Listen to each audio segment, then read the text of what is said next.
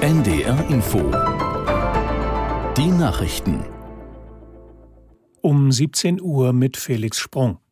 In Hamburg ist die Geiselnahme eines vierjährigen Mädchens auf dem Flughafengelände unblutig zu Ende gegangen. Wie die Polizei mitteilte, gab ihr Vater nach mehr als 18 Stunden auf und wurde festgenommen. Aus Hamburg Ole Wackermann. Das Kind ist in Sicherheit, sagte eine Polizeisprecherin, und das sei das Wichtigste. Der Geiselnehmer habe das Auto verlassen und sei auf die Einsatzkräfte zugegangen, dann wurde er festgenommen. Auslöser für die Geiselnahme war offenbar ein Streit ums Sorgerecht. Der 35-Jährige hatte seine Tochter in Stade mitgenommen und war bewaffnet Richtung Flughafen gefahren.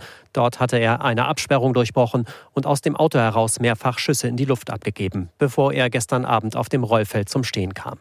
Er hatte gefordert, in die Türkei ausgeflogen zu werden. Darauf war die Polizei nicht eingegangen. Der Flugbetrieb war während der Geiselnahme komplett eingestellt und kann jetzt aller Voraussicht nach wieder aufgenommen werden.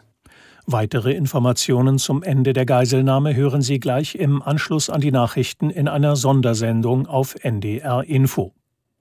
Im russischen Angriffskrieg auf die Ukraine konzentrieren sich die Kämpfe aktuell auf die Stadt Avdiivka im Osten des Landes.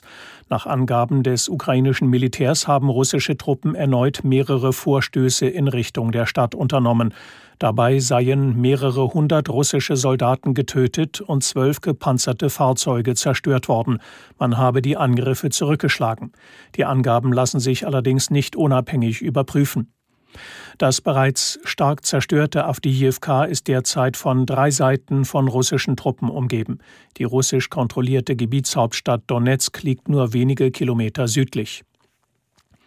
Vor dem morgigen Bund-Länder-Gipfel in Berlin fordern Politiker und Verbandsvertreter eine Einigung auf die künftige Finanzierung des Deutschlandtickets. Die Grünen-Vorsitzende Lang sprach von einem Erfolgsprojekt, dessen Ende nicht vermittelbar wäre. Bund und Länder müssten gemeinsam eine Lösung finden, um die künftige Finanzierung sicherzustellen. Die Vorsitzende des Sozialverbandes Deutschland Engelmeier lehnt eine Preiserhöhung beim Deutschlandticket ab. Das sei der völlig falsche Ansatz, sagte Engelmeier der Funke Mediengruppe. Vielmehr müsse in den Ausbau des Verkehrsangebots investiert werden.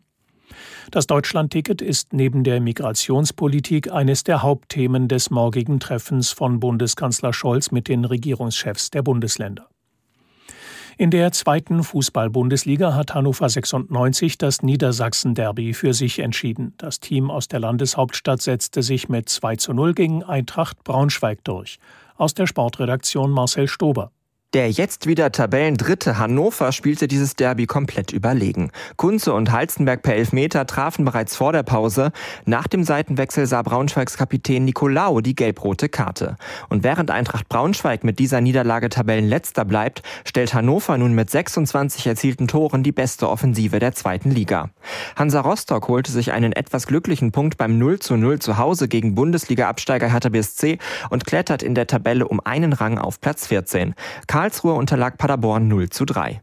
Im Achtelfinale des DFB-Pokals muss der VfL Wolfsburg bei Borussia Mönchengladbach antreten. Das hat die heutige Auslosung ergeben. Auch die beiden Hamburger Clubs spielen auswärts, der HSV bei Ligakonkurrent Hertha BSC und St. Pauli beim Regionalligisten FC Homburg. Das waren die Nachrichten.